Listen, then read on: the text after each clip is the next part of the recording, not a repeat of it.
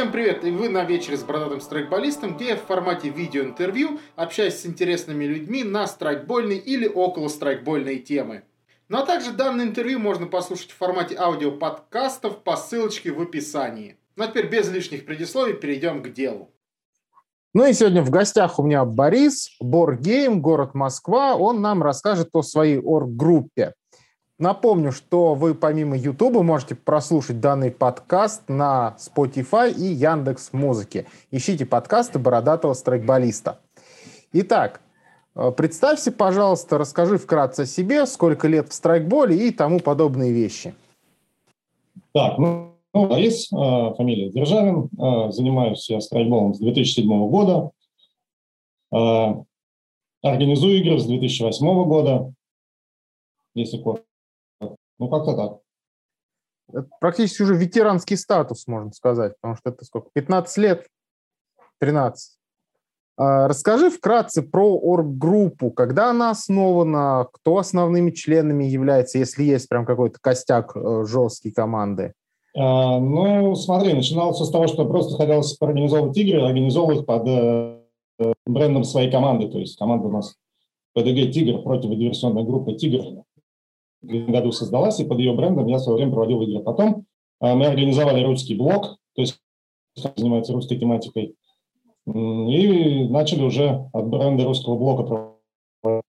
А со временем там концепции менялись, э, шел, и шел и поиск какого-то своего бренда, э, который в конце концов довольно легко нашелся, но спустя примерно лет пять.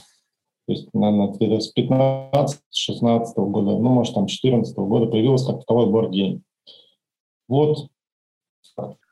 А, расскажи, пожалуйста, вкратце о крайних своих э, одном-двух проектах, чтобы люди примерно понимали суть игры, как она проходит, какие могут быть задачи перед игроками поставлены.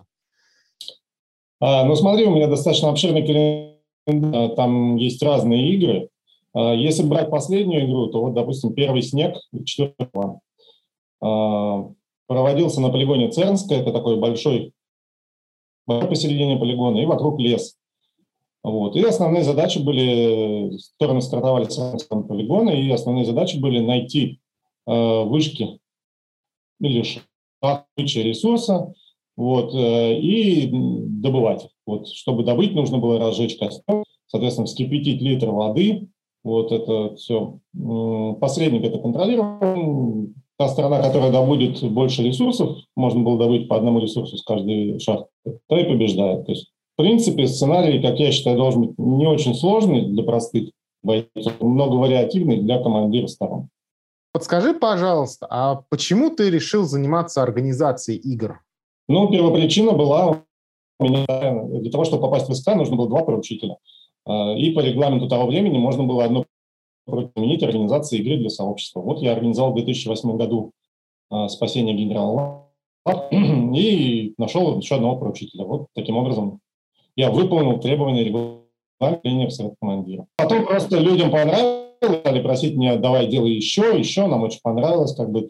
Тогда писали кучу отзывов, там, страницы в, э, на форумах были, там, типа, как все круто, классно, не то, что сейчас, но как, сейчас по-другому. Вот. И затянуло потихоньку.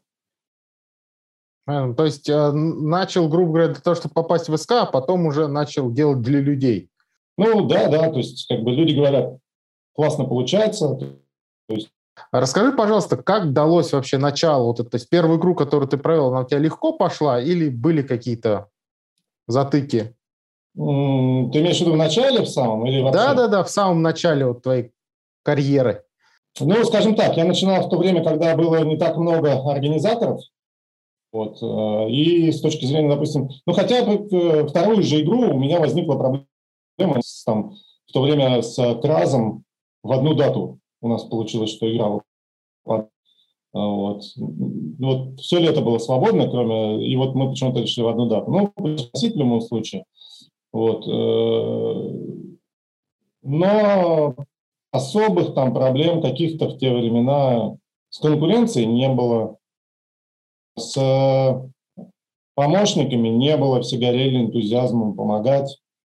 с участниками тоже проблем не было. То есть тогда воспринималось там 50, 60, 100 человек, это можно проводить, все хорошо, классно.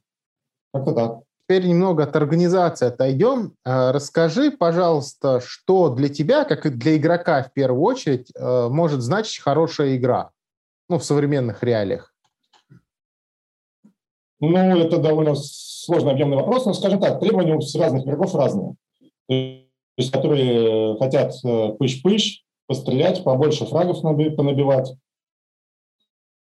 на категории игроков. А другая категория, которая хочет передвигать фишки на столе, там, типа в стратегию поиграть.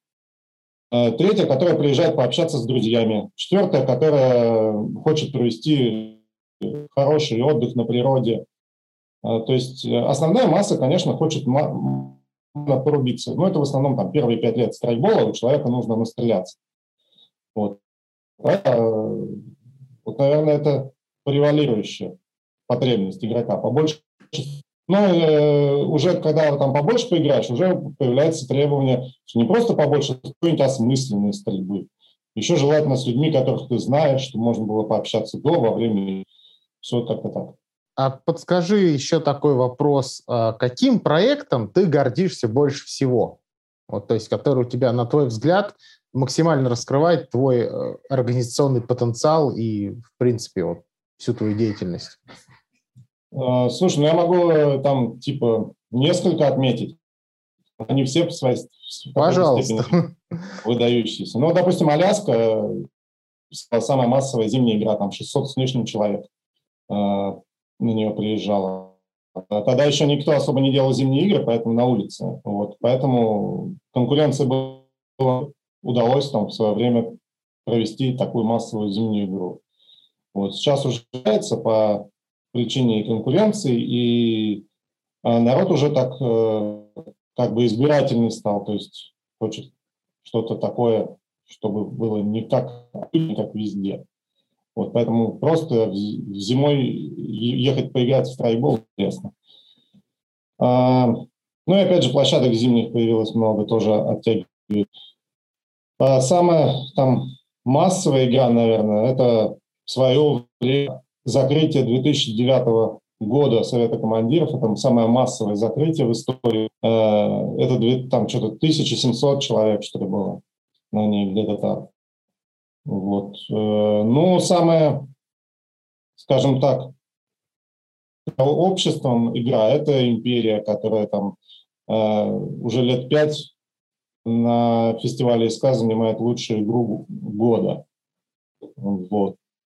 Battlefield скоро у нас э, будет самый э, 4 батлы в году, то будет самая как бы, длинная серия, скажем так. Уже 20 серий перевалило, и как бы с каждой игрой все больше участников. На последней было вообще 500 человек. Ну, наверное, из таких рекордов это все пока. То есть игры достаточно массовые, как я посмотрю, в общей своей сути. Ну, это... э, да, в основном количество игроков увеличивается. А, смотри, а помогают ли тебе в жизни, в повседневной, вот навыки вот этой организаторской деятельности, или же наоборот, ты больше в организацию из своих каких-то жизненных скиллов привносишь? Да, по большому счету ни то, ни другое. Вот, то есть как бы такие мероприятия. Вот. По жизни вообще я закончил институт физкультуры э, с общественностью.